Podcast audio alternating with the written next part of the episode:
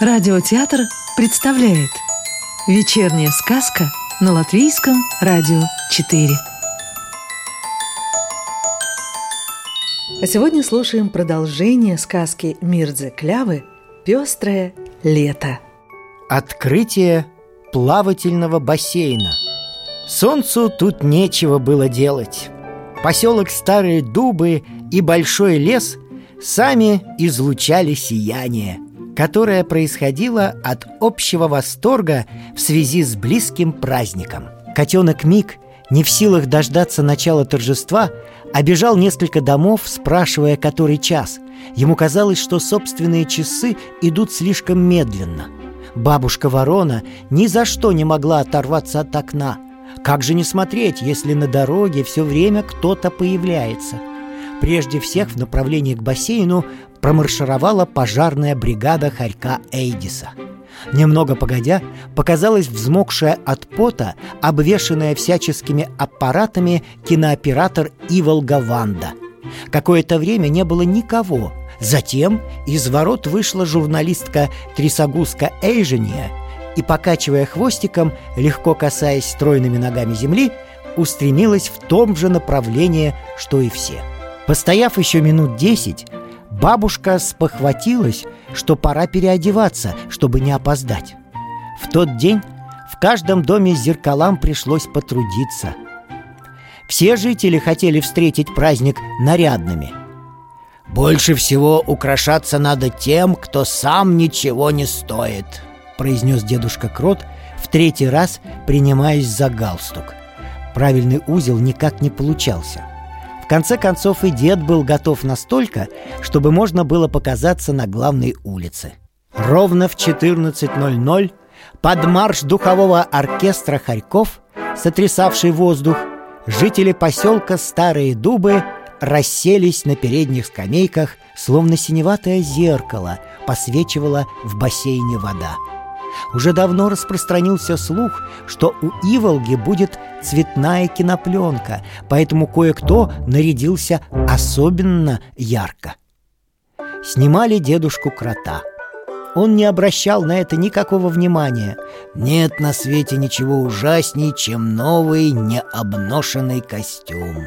Как железная броня. Ни голову повернуть, ни лапу поднять. А брюки Отглажены, будто лезвие ножа Впору хлеб резать. Разве в таких можно сесть поудобней? Ежик Адамчик вытирал очки клетчатым платком. Ежиха Сауцарита, заметив, что киноаппарат Ванды нацелился на нее Приняла торжественный вид. Псу Марсу съемка была как-то не по душе. Он недовольно прорычал Лис Джон, как и положено художнику, глубокомысленно уставился в небо. А лисичка Ивита очаровательно улыбалась, словно настоящая киноактриса. Ласточка Чевита и ее муж Вивиан, разъезжая по заграницам, многое видели и ко всему привыкли. Перед киноаппаратом они чувствовали себя как дома. По скамейке же – на которой сидели маленькая ласточка Вивита, котенок Мик, бельчонок Фома и барсучонок Инорынь, кинооператор Ванда скользнула только мимоходом. Она не задержалась и на барсуках Грете и Рудисе, хотя Грета сменила свой обычный цвет и оделась в голубое. Она заявила, что вечный серый цвет ей надоел – но не призналась, что ей, наконец, надоели кое-какие свойства собственного характера. И Волгаванда прошла вперед поближе к бабушке Вороне. Глядя в сторону, бабушка подумала. «Ох, не надо было Ванду пускать на наш праздник! Опять разнесет какой-нибудь дурной слух! Уж как нехорошо из-за нее получилось тогда с ожерельем!» Приехала и черепаха Амалия – она чувствовала себя здесь главной гостьей и поэтому уселась в первом ряду. «Берта, скажи, когда меня будут снимать, чтобы я успела повернуться в профиль. Так мне больше всего идет», — предупредила Амалия ящерицу.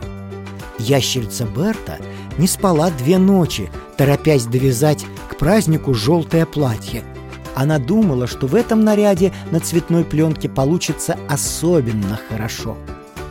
Едва Ивол Гаванда направила киноаппарат на Берту, как раздался возглас. «Выдающийся журналист Аист Крышьин идет!»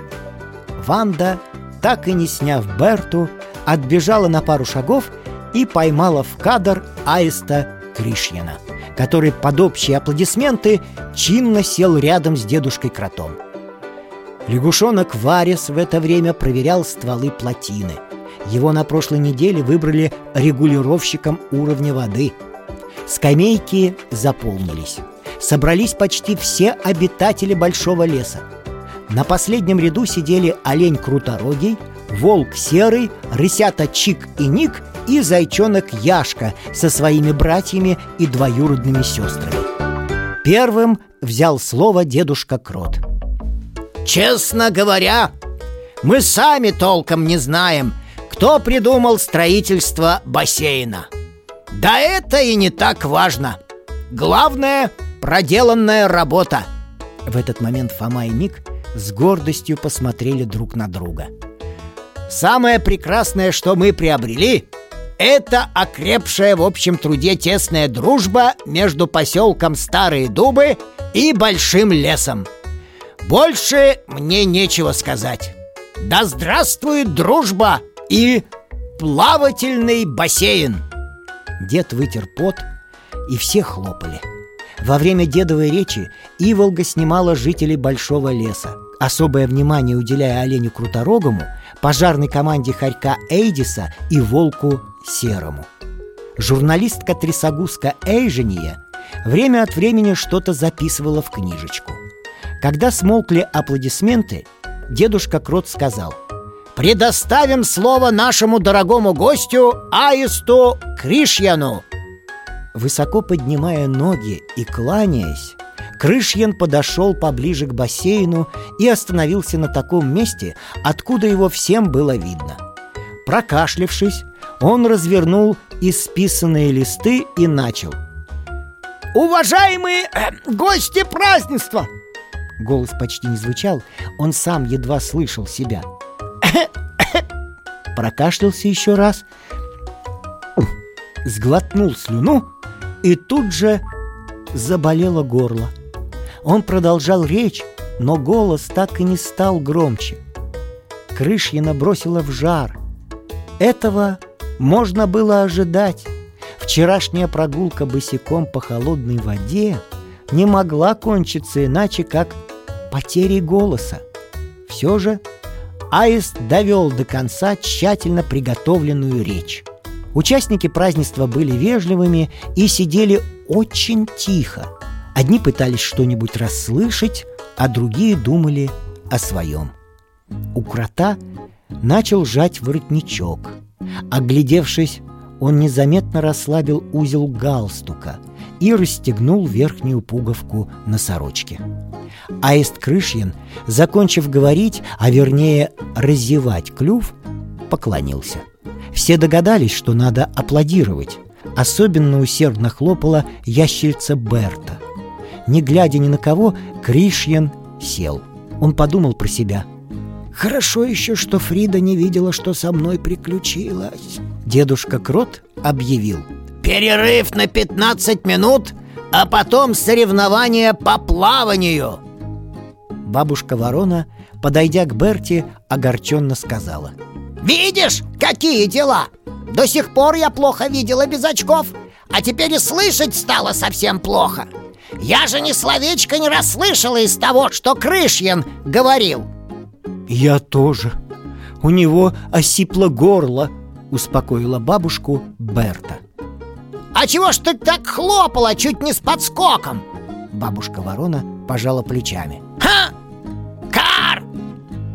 Уже заодно то, что Аист Крышьян выступает, надо хлопать Все равно, что бы он ни сказал Бабушка Ворона хотела еще о чем-то спросить, но к ящерице Берти подошла ласточка Чевита и вступила в разговор.